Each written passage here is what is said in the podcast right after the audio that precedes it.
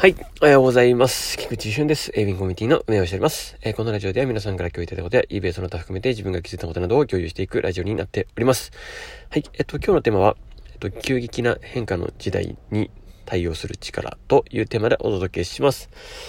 はい、えっとですね、まずお知らせなんですけども、えっと、今日4月5日、うん、6日ですね。はい。うん ?6 日ですよね。はい。で、えっと、10日後ですね、えっと、バーベキュー、えっと、ミサトで、えー、やりますので、ぜひぜひご参加ください。よろしくお願いします。えっとですね、まあ、今日、今回は、えっと、まあ、ちょっと少人数型で、になるかなと思います。はい。えっと、いろんな、まあ、若干、えっと、あれですね、えー、まあ、まだまだ、えー、コロナ等もあるということで、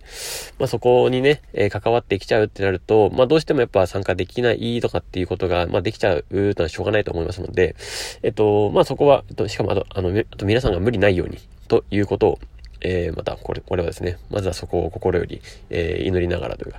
えー、そこの無事を祈りながら、えー、していますので、あの、まあ、来れる方だけでね、えっと、やりましょう。はい。よろしくお願いします。まあもう、これはですね、もういくら少人数であろうとやりますって感じですね。はい。ので、よろしくお願いします。はい。で、えー、っとですね、えー、そして、そして、えー、まあ早速本題の方に行きたいと思うんですけれども、えー、あ、そうだ。まあ、と、まあ、4月16というか、まあ、この先ですね、まあ、ちょっと、あの、まあ、面白いことはやろうかなと思っていますので、まあ、ぜひぜひ、まあ、そこにちょっと参戦したりして、えー、4月、5月と、まあ、楽し、えー、一緒にね、成長していけたらいいんじゃないかなと思っております。とですね、本当に、えっと、最近はですね、ま、これはもうちょっと本題の、これにも入ってくるんですけど、ですね、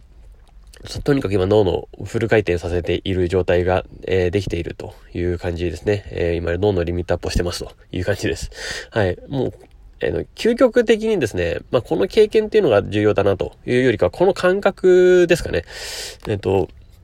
まあ、これは、ま、私がフットサルで、ま、命をかけてやったぐらいの時の話にも繋がってくるんですけど、うん。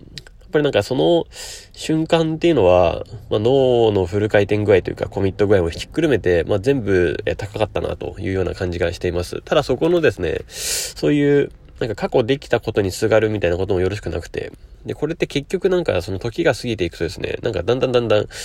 平常化していくんですよね、これが。まああの、当時からひっくるめて、まあそれがだんだん平常化になってきたつもりだったんですけど、やっぱりですね、まだまだ、えっと、どう、なんかどこかで、その、まあ油断なのか気が緩むなのか、その何ですかね、その、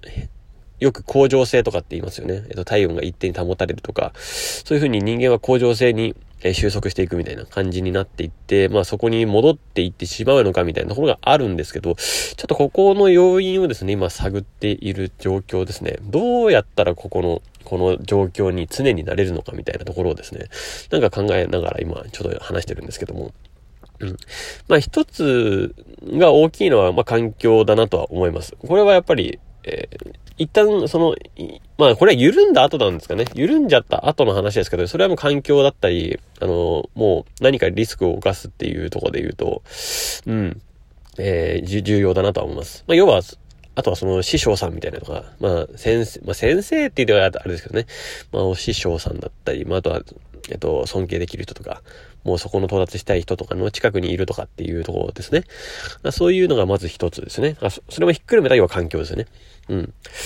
まあ、二つ目に関して言うと、えっと、今までやったことを変えるっていうところはまあ一番シンプルだなとは思ってます。うん。まあ自分においては、まあ過去そういう経験があったことから、どういう時が自分が良かったかなとかっていうのを思い出すことはできるんですよね。まあ最近だから、まあちょっとこれも言ったかもしれないですけど、まあそのある、まあその読書とかを挟んでいくとですね、まあ自分は、あの、流れとして良くなるなっていうのは体感してたんですよ。ただそれがですね、なんかここ、なんか4ヶ月、5ヶ月ぐらい、もっとかな？もっと、下手したらもっとかもしれないですけど、3、4ヶ月ぐらい、なんかちょっと、あの、落ち、落ち着いちゃったなと思いながらですね、そういうのを読むのというね。なので、まあ、ちょっとまた戻してみたんですよ。うん。そしたら、まあ今、えー、またいい状態になってきてるっていうのはあったりするんで、うん、いいかなと思ってますで、そしてですね、これはですね、まあ今まで、まあ、えっと、昨日と同じような状態を作りたかったら昨日と同じことやればいいんですよね。昨日と同じようなこと。まあ、であり、今までを変えたかったら、もちろん今までのやり方変える必要がありますよね。これはもう全てにおいて一旦変えてみるっていうのは、なんか私はお勧めする方法ですね。まあ、主にこのね、あの、二つ、その環境と今までやってきた選択を変えるっていう、まあ、ここだとは思ってるんですよ。うん。で、まあ、じゃあ何が今までやってた選択かって言ったら、うん。なんかもう自然とルーティン化してた自分もなんかサンマルクに行くとか、なんかそういう 朝ここで行ってここでこのコーヒー飲んでみたいな、これでやるみたいな。でそういうルーティンももちろんね、必要な時は必要だったりするとは思うんですけど、思いっきり変えたいみたいな時は、なんかそれごと全部いろんなとこ変えるっていうのは、え重要かなとは思ってます。まあ、別に、まあコーヒーはコーヒーで変えなくていいと思ってるんですけど、要は場所、そのまま変えるだとか、まあサンマルク行ってたら、うん、朝米田にしようとかもいいんですけど、うん、とか、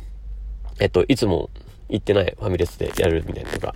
とか、えっと、昼、あの、お昼ご飯の選択変えるとか、まあ、むしろそういうことぐらいでもいいと思うんですよね。えっと、とにかくですね、今までの、えっと、ルーティン